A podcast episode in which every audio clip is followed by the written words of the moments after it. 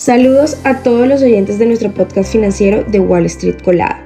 Hoy exploraremos los últimos movimientos en los mercados y las noticias económicas más destacadas. Comencemos. Vamos a sumergirnos en los mercados hoy. Dow Jones experimentaron una caída del 0.3%. SP500 mostraron una disminución del 0.5%. Nasdaq registraron una baja del 0.7% y los futuros del petróleo experimentó un aumento notable del 2,2%, alcanzando los 73.15 dólares por barril.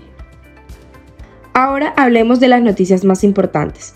En el mercado bursátil cerró 2023 con optimismo, con el SP500 anotando su mejor racha de ganancias semanales desde 2004 al subir durante nueve semanas consecutivas. En 2024 se espera que sea el mayor año electoral de la historia, con elecciones regionales, legislativas y presidenciales en la mitad del mundo. Los precios del petróleo suben debido a tensiones en el Mar Rojo después de que Irán desplegara un buque de guerra.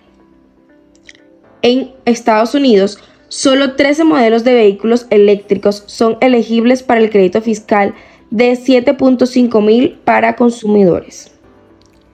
Bitcoin supera los 45 mil dólares, alcanzando niveles no vistos desde abril de 2022, impulsado por expectativas de aprobación de un ETF de Bitcoin por parte de la SEC. A pesar de entregar 50.3 mil vehículos en diciembre, las acciones de Li Auto con ticker LI bajan más del 4%.